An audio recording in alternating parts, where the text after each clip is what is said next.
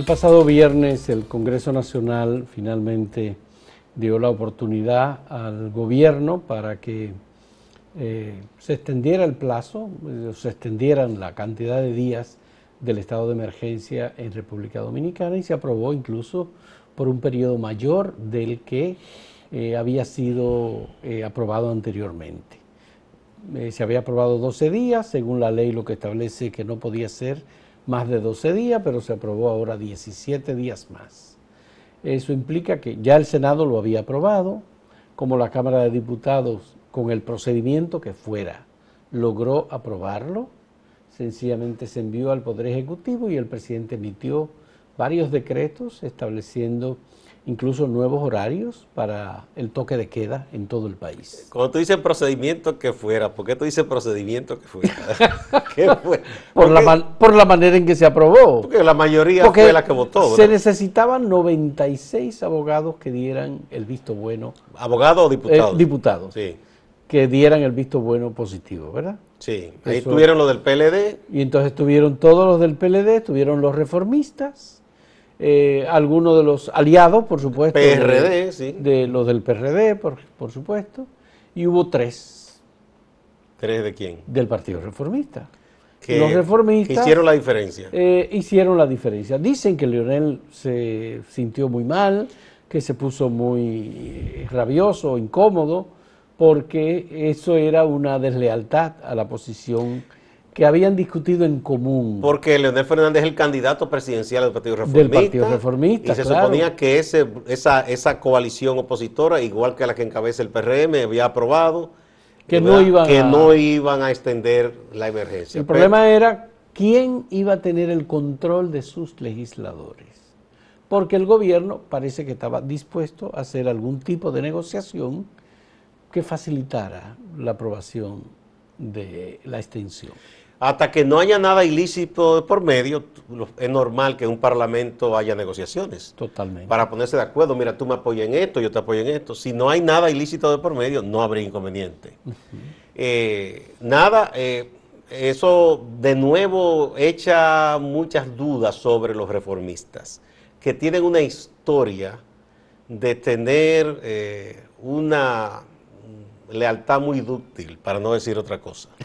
Cuando conviene, van por aquí, por allá, llegan por un partido al Senado, a la Cámara, luego se van a otro partido.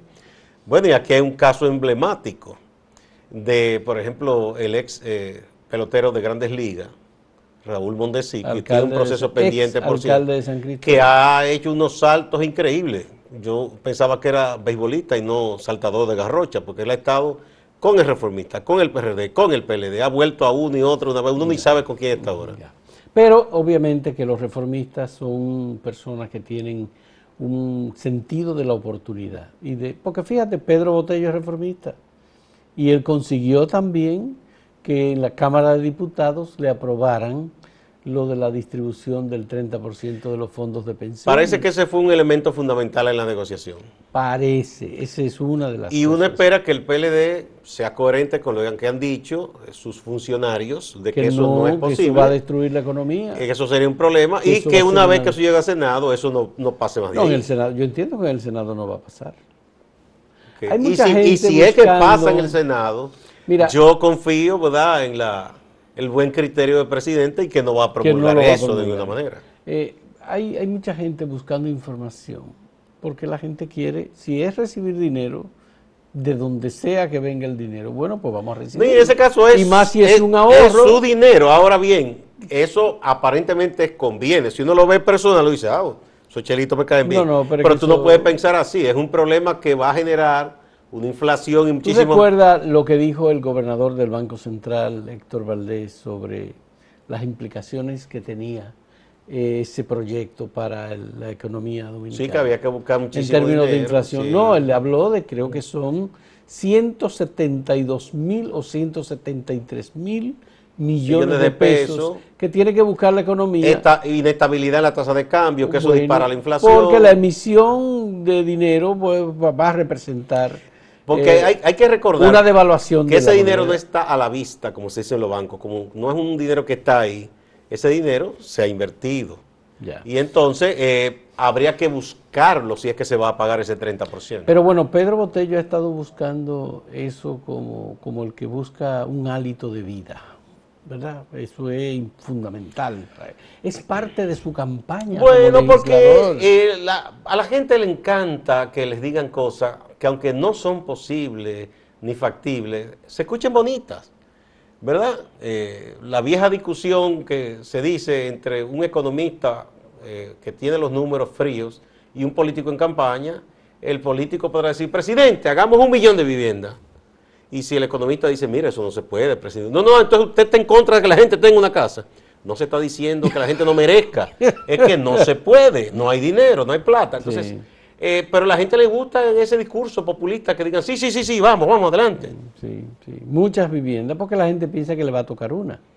No, no, y además en justicia es verdad. Y hasta el que tiene. No, no, y en justicia es verdad que hay un derecho a la vivienda, hay un derecho a muchísimas cosas. Ahora, está el dinero para eso. Es como que usted personalmente en su familia, usted se obsesiona y diga, yo quiero un Mercedes-Benz. Quizá usted hasta podría comprar ese carro. Ahora, eso va a drenar el presupuesto de su hogar y usted se va a arruinar y va a arruinar a lo suyo, lo va a sacrificar. así es, definitivamente. Bueno, pues en el caso de el Congreso Nacional, Gustavo, al final uno no sabe lo que va a pasar entre los reformistas y la fuerza del pueblo. Leonel Fernández como candidato que está en la casilla número 3 del Partido Reformista. Quique Antún es un hombre que maneja la política de acuerdo a su criterio muy particular. Yo te envié copia de una carta de Quique Antún a Leonel Fernández. Sí, donde, pero eso fue cosa del pasado. En el 2008. Sí, a Sergio Elena le han sacado un video que ella le dice hasta barriga verde a Leonel. y ahora ella está más leonelista que todo el mundo. La política Porque ella es la candidata a vicepresidencia. Exactamente. Yo no creo que los reformistas vayan a romper con Leonel en estos momentos porque no les conviene. Ellos no tienen otro candidato que pueda atraer más votantes que Leonel Fernández. De ninguna manera. Y en realidad el, que va a sacar el gran caudal de votos que representa Leonel Fernández es el Partido Reformista. Y eso significa que el Partido Reformista va a quedar entre los partidos que tienen más del 5%. Pero ¿por qué tú dices el gran caudal? Yo creo que Fuerza del Pueblo tiene mucho más gente que los reformistas en este momento. Está bien, pero por la posición que tiene en la boleta electoral... Ah, tú dices por la casilla, bueno. Claro, la gente va a votar en el primer renglón, en la primera línea. Esos son los más duros que el acero, porque yo creo que ese partido ya no tiene... Está bien, pero eso significa que Kiki Antún se va a llevar entre 18 y 20 millones de pesos mensuales. Vamos a ver. Por el, financiamiento público a los partidos. Vamos a ver cómo vienen las cosas. Eh, son eh, miles de, bueno, son como 1.400, 1.500 millones de pesos que se llevan los partidos que tienen más del 5%. Obviamente va a estar el PLD, va a estar... No, no, no, eh, pero un solo partido, no, no son tantos mil y pico de millones, ¿no? Son mil y pico de millones, sí, sí, claro. No, dicho entre todos. Entre todos. Ah, no, no, no, entre está bien, entre todos se reparten. Y se llevan eh, al año unos 400. Más del 80%. Unos 400 millones de pesos. Tiene, eh, cada partido. ¿eh? Más, porcentaje Entonces, el partido que tiene esa cantidad de recursos y es pequeño, como en el caso del Partido Reformista. Se supone que les rinden más. Les rinden más. ¿Qué hacen con ese dinero? Vaya usted a saber, pregunte. No, los partidos hay mucha gente que vive de eso. en las nóminas de los partidos hay mucha gente, que ese es su trabajo. Ser un cuadro, aunque no hagan nada. Pagado por el Estado. Por el partido, exacto, con dinero de los contribuyentes. Y mire, esa fue una demanda importante de José Francisco Peña Sí, pero no era así que se había concebido. Pero él no lo concibió así. Eso se distorsionó, porque era para obligar a los partidos que no buscaran financiamiento privado y era todo supervisado. Eso se ha hecho en otros países, pero no así. Pero no así, ciertamente. Hacemos una pausa.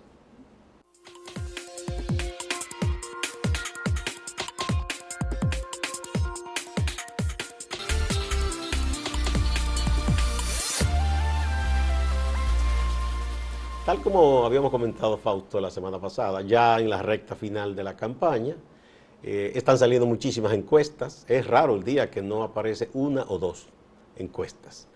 Y como suele ocurrir, hay encuestas que dan ganador a Luis Abinader, la mayoría hay que decir, eh, lo dan ganador incluso en primera vuelta, y otras que dan, o si no puntero, lo dan con un gran crecimiento a Gonzalo Castillo. Y en general, la mayoría de las encuestas colocan en tercer lugar a Leonel Fernández, aunque hay una fuerte lucha entre Fuerza del Pueblo, es decir, Leonel Fernández y Gonzalo Castillo, por tratar de clasificar en un segundo lugar e irse a una segunda vuelta. Por eso hemos visto que el doctor Leonel Fernández ha enfilado sus cañones en los últimos días contra Gonzalo Castillo. Como dicen en el argot popular, no le saca el guante de la cara, diciendo que es un hombre sin condiciones, que no tiene preparación, que no hay forma. Incluso ahora está exigiendo que digan de dónde van a salir eh, los fondos para las viviendas que se prometen y las empresas que construirían esas viviendas. Es en eso. Por otro lado, Fausto, también lo que se suele ocurrir cuando ya la campaña está entrando en el tramo final, es, andan muchísimas eh, modalidades de campaña, contra campaña o campaña sucia. Eh, diciéndose de todo, armando expedientes falsos, poniendo en boca de candidatos cosas que no han dicho. Así lo han hecho Faride varias veces, por ejemplo, y ha desmentido eso. Sí. Y ha habido, Gustavo, un fuerte impulso a una campaña que parece ser dirigida, que está eh, enfocada en señalar al PRM como un partido de narcotraficantes. Pero ese es el chiste, ¿verdad? Bueno, pero... Porque, ¿quién, eh, ¿quién está señalando? Eh, bueno, son la gente vinculada al gobierno. Y pero pero directamente no lo han hecho. Yo han puesto gente han puesto gente, sí. Porque yo creo que... hay gente que... Ahí hay techo de cristal por donde quiera. Nadie puede ese, ese expediente sacarlo. Sí, sí. Es un tema muy delicado que no debía ser tocado en la campaña, porque ya lo usaron una vez. No, eso no es delicado, eso es lo que un relajo aquí en este país. Eso se ha relajado por el mal uso que han hecho del tema. No, pero quienes eh, resultan voceros de esa campaña son supuestos investigadores y gente un taxista que, anda por ahí que dice que es que investigador. Exactamente. Que allá tuvo problemas con la justicia incluso. Bueno, estuvo preso. Exactamente, eso no tiene. Y tuvo yo creo que se le hace, robo. Yo creo que se le hace incluso un favor eh, a, sujetos de ese tipo, uno mencionándolo, eso no vale la pena. No vale la pena, ¿no? Pero eh, tiene mucha divulgación. Sí. Eh, tú ves el, el zigzag y la manera en que se comportan, parece que hay gente dispuesta a pagarles. Porque ellos no lo hacen de gratis. Ah, no. El tema del narcotráfico eh, se le ha hecho un gran daño a los esfuerzos serios que pudieran tener gobiernos y estados para tratar ese problema que es un grave problema de salud por un lado y por otro lado es un problema económico. No se ha querido enfocar así, sino se le ha dado el cariz de que es una guerra y que entonces la guerra y, un, y un cariz moral que es una una barbaridad porque lo que ha hecho eso es producir muchísimos muertos, sangre, mucho dolor en muchos países y no se ha logrado ganar ninguna guerra. Entonces, si se enfocara como debe ser un tema de salud, un tema inclusive económico, y se cambiara el enfoque, hubiesen mejores resultados. Pero cada vez que se ha intentado eso, es una vagabundería lo que se ha hecho. Eh, recuerdo al propio presidente Samper de Colombia, que porque un recaudador de él el hijo de Botero, el Fernando Botero, eh, recibió dinero de alguien vinculado al narco, que él ha dicho siempre que no estaba consciente de que ese dinero venía de ahí. Pues a, esta señora Pedro quisieron eh, casi enterrarlo en vida. Y eso le puede ocurrir a cualquier político, una foto con alguien que se le acerca a Leonel, le ocurrió, le ocurrió a Hipólito, le ocurrió a muchísima gente le ocurrió, no sé si a Danilo se le han acercado y han tomado mm, fotos. Bueno, eh, se le han acercado, por supuesto. Eh. Pero no sabemos si han sacado la famosa foto, ¿no? Pero ha salido, por ejemplo, eh, las declaraciones de César Emilio Peralta. Pero bueno, esas son cosas que uno no puede darle credibilidad, porque se inventan tantas cosas. Es lo que se agarraron con Quirino y Leonel, que él nunca respondió, el otro y el otro. y cualquiera puede inventar cualquier cosa. Esa cosa yo no le doy ninguna credibilidad. es un tema, Gustavo, pese a,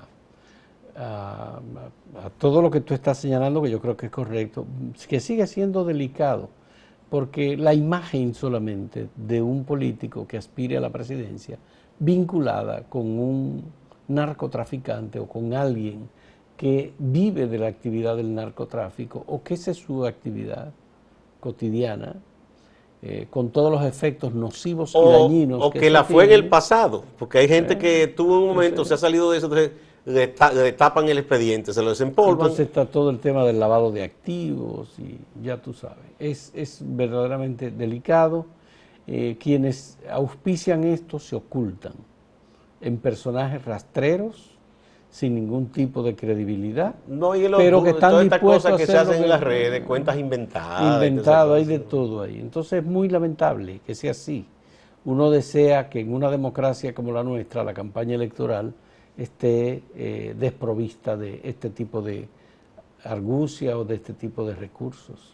Bueno, yo digo ahora Porque que quien use una eso, campaña tiene que Entre- sustentarse en propuestas. entre los partidos principales Con que están, que están, eh, que compitiendo los más grandes, el que use ese expediente va a recibir respuesta como se está recibiendo, Ah, porque claro es que, que sí, por yo no creo, yo no creo que ni Leonel Fernández, ni Hipólito Mejía, ni ninguna de esta gente, ni Gonzalo, ni auspicien narco ni sean narcos. Ahora, que se le cuele a alguien en algún comité, en alguna cosa de una campaña, ellos no tienen el control de todo. Entonces, creo que es avieso que se le diga, fulano conscientemente aceptó a este aquí. No es verdad. Sí. Ese es un tema que está presente y que lo vamos a tener, obviamente, por lo que hemos visto, muy presente en toda la campaña y que la gente tiene que estar preparada para rechazarlo. Imagínate tú que haya una segunda vuelta. Lo que va a pasar entre el 5 de julio y el 26 No, ahí de se extreman las campañas. es así. Eh, obviamente, pareciera que es un eh, recurso necesario en que los candidatos que están en peores condiciones eh, piensan que lo van a, van a cambiar de estatus. Eso es una expresión también de la desesperación. Es También. un acto de desesperación. Desesperación. Comenzar a decir del otro de todo. Pero además es, es deslegítimo y es antidemocrático, porque no es democrático que tú hagas campaña para dirigir un país bueno, eh, yo no sé hablando si- de honestidad y haciendo eso. Yo no sé, eh, bueno, lo democrático hay que verlo bien porque eso se usa en todos los lugares donde hay elecciones, que se dicen de todo y se, se acusan de cualquier cosa. Oye, a Benny Sanders le estaban diciendo que era un comunista extremo en Estados Unidos y que él, si ganaba, iba a ser una Venezuela de Estados Unidos. Y hay soquetes que creen eso. Pues si usted quiere creer disparate como ese, ya usted. Imagínate tú. Bueno, hacemos una pausa.